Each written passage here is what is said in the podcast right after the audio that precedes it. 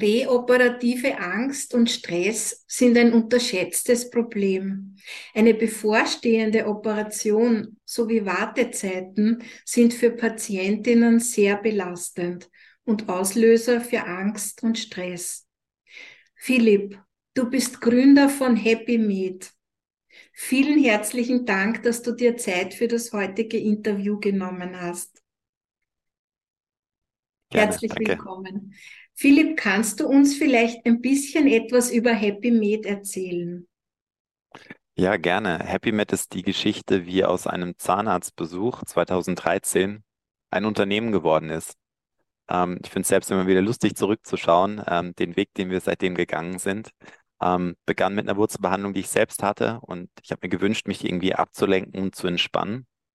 Aber es gab nicht wirklich was für mich. Manche äh, Zahnärzte haben TVs an der Decke oder Bilder. Bei meinem gab es nichts. Und das hat mich zum Nachdenken angeregt, was man denn da als äh, ja, eigentlich für mich selbst erstmal eine Lösung sein könnte. Und ich bin auf Videobrillen gekommen, das war damals noch recht neu. Das kam so aus dem Drohnenbereich, wo Leute eben mit so kleinen Drohnen geflogen sind und eine Brille auf hatten, um die zu steuern. Und ich dachte mir, die könnte man doch wunderbar verwenden, um beim Zahnarzt Filme anzuschauen. Und ähm, so habe ich dann mal äh, einen ersten Prototypen gebaut, habe den selbst dann auch ausprobiert, habe mir ähm, während einer Wurzelspitzenresektion äh, Otto Walkes angeschaut. Das war super. war also wirklich eine, eine, eine gute Erfahrung, die mich dann auch motiviert hat, da weiterzumachen. Ähm, wir haben es dann sehr lange erstmal probiert bei Zahnärzten, haben das dann aber wieder sein lassen und sind jetzt mittlerweile in über 200 Kliniken in Deutschland im Einsatz mit unserer Videobrille. Ähm, um Patienten, wir nennen es audiovisuell zu sedieren. Das mhm. heißt im Prinzip abzulenken, zu entspannen. Wir ähm, beschäftigen Augen und Ohren, das sind unsere Sinneseindrücke, über die 80 Prozent unserer Eindrücke kommen. Und in dem Fall durch dieses Blockieren von der Umgebung im Krankenhauskontext, wenn man zum Beispiel eine OP hat, baut sich das Stresslevel gar nicht so auf. Mhm. Und äh, man braucht dadurch weniger Beruhigungsmittel. Mhm. Also das ist eine ganz eine tolle Sache. Philipp, zahlreiche Studien belegen, dass Angst nicht nur ein unangenehmes Sinnesgefühl ist, sondern negative Auswirkungen auf die präoperative, äh, auf die perioperative Situation hat. Äh, eine Erhebung an über 16.000 Patienten, die in England durchgeführt wurde, bestätigt diese Aussagen eindrucksvoll. Welche negativen Auswirkungen haben Angst und Stress auf die operative Situation? Angst und Stress ähm, bringen den Körper, ich sag mal, in so eine Art Alarmzustand. Das ist bei uns ganz tief drinnen rein programmiert. Das war für früher, früher, wenn der Tiger kam, dass man, dass der Körper maximal aktiviert ist, dass ich mich schützen kann, verteidigen kann, dass ich flüchten kann. Das heißt, was passiert? Es wird Cortisol massiv ausgeschüttet. Das ist das Stresshormon, das uns auch schneller altern lässt, das den Blutdruck erhöht und somit natürlich auch auf die, die ähm, die, die Wände der Blut, äh, Blutbahnen sich negativ auswirkt. Ähm, das beschleunigt unsere Atmung, der Puls beschleunigt sich. Ähm, ich fange vielleicht an zu schwitzen. Ähm, und das sind alles Dinge, die sind nicht besonders vorteilhaft, wenn man auf dem OP-Tisch liegt und möglichst ruhig sein soll. Das heißt, Angst und Stress sind so ein bisschen natürlich auch dann die Gegner vom Anästhesisten, der sich darum kümmern muss, dass der Patient schmerzfrei ist und ruhig ist.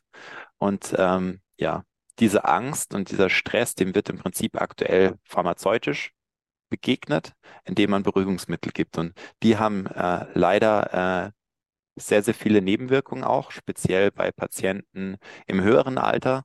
Ähm, da kann das zu Nebenwirkungen führen, die, ähm, ich sag mal, über die OP hinaus nach, nach, äh, nachhaltige äh, Wirkung dann auch hat und eben den, den Alltag dann auch beeinflussen kann. Und genau das kann man im Prinzip ähm, mit der Videobrille komplett ersetzen, die pharmazeutische Sedierung, oder manche auch einfach nur reduzieren, womit ja auch schon mal äh, ein Vorteil erreicht ist.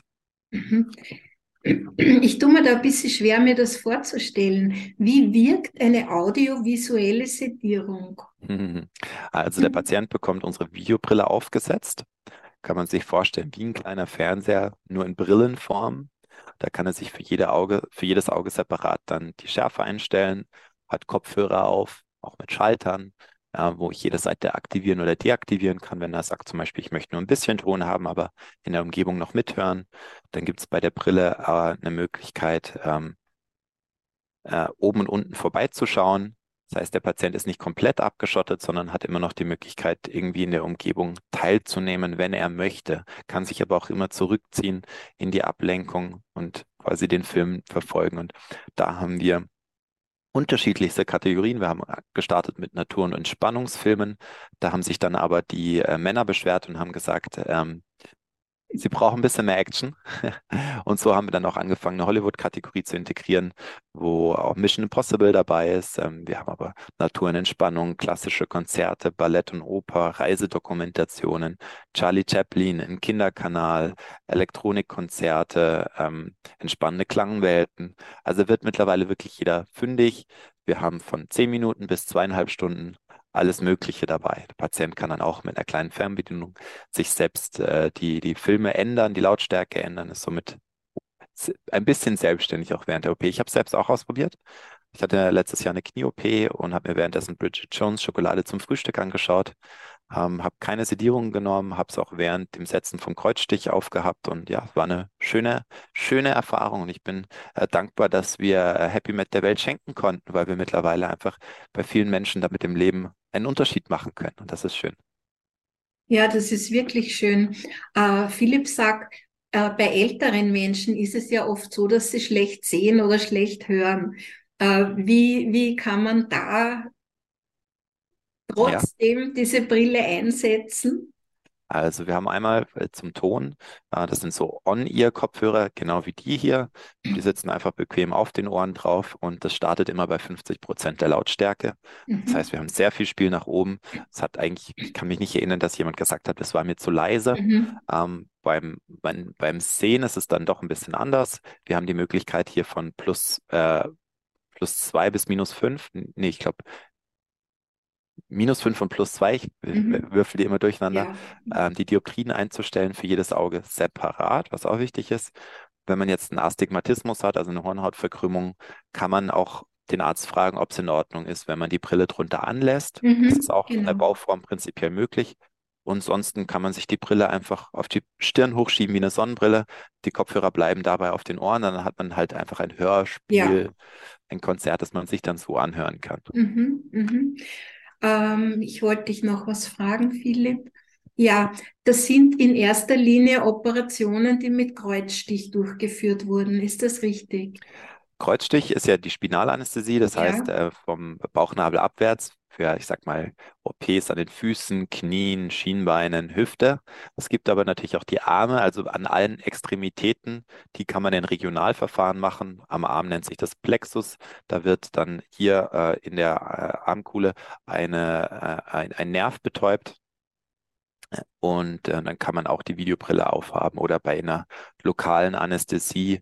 Ja, das heißt, wenn man wirklich nur lokal eine Spritze reinbekommt, ähm, wenn zum Beispiel Mutter mal rausgeschnitten wird oder irgendwelche anderen Sachen, mhm. da kann man es dann auch einsetzen. Also überall, wo der Patient wach ist. Ja, ja. Ich kann mir vorstellen, dass es auch bei Geburten vielleicht hilfreich sein kann. Das Einzige ist, dass die Frauen halt an die Anleitungen, also die auf, äh, zuhören müssen, welche Anleitungen sie bekommen, damit sie richtig agieren. Aber ich kann mir vorstellen, dass das auch einen Teil des Schmerzes wegnimmt, wenn man irgendeine schöne Musik hört oder ähm, ich glaube, da gibt es noch viel Potenzial. Das haben wir noch nicht ausprobiert. Das werde ich mal meine Frau fragen bei der Geburt von ja, unserem ersten Kind, das vielleicht irgendwann mal ansteht. Dass das hilfreich ist, ja. Ja. Ja. Philipp, zwischen 30 und 80 Prozent der Patienten einer Intensivstation entwickeln ein Delir. Diese Entwicklung wird unter anderem durch die Einnahme von Medikamenten und Stressfaktoren verursacht. Aufgeregte Patienten verbrauchen nicht nur mehr Ressourcen wie Verweildauer und Sachkosten, sondern verursachen einen zusätzlichen Personalaufwand. Deshalb gilt es aus medizinischer Sicht und ökonomischer Sicht, ein Delir zu vermeiden. Was genau kann man sich unter einem Delir vorstellen und wie kann verhindert werden, dass es dazu kommt? Mhm. Also vorab, ich bin kein Mediziner. Ja. Das heißt nicht 100% gewähr, dass das jetzt richtig ist, was ich sage. Ich versuche es mhm. in einfachen Worten zu erklären. Mhm. Ein Delir ist ein Verwirrtheitszustand, der, ähm, den man nicht vorhersehen kann. Ähm, aber was man weiß, ist, dass je älter der Patient ist, je höher ist die Wahrscheinlichkeit, dass dein Delir eintreten kann. Das tritt plötzlich auf ähm, und verläuft phasenweise. Diese Desorientierung kann eben auch dazu führen, dass die Patienten nicht wissen, wo sind sie gerade, nach Hause gehen wollen plötzlich, ja. sich vielleicht auch eine, eine, eine, äh, einen Zugang selbst versuchen rauszureißen, äh, weil sie nicht wissen, was das ist.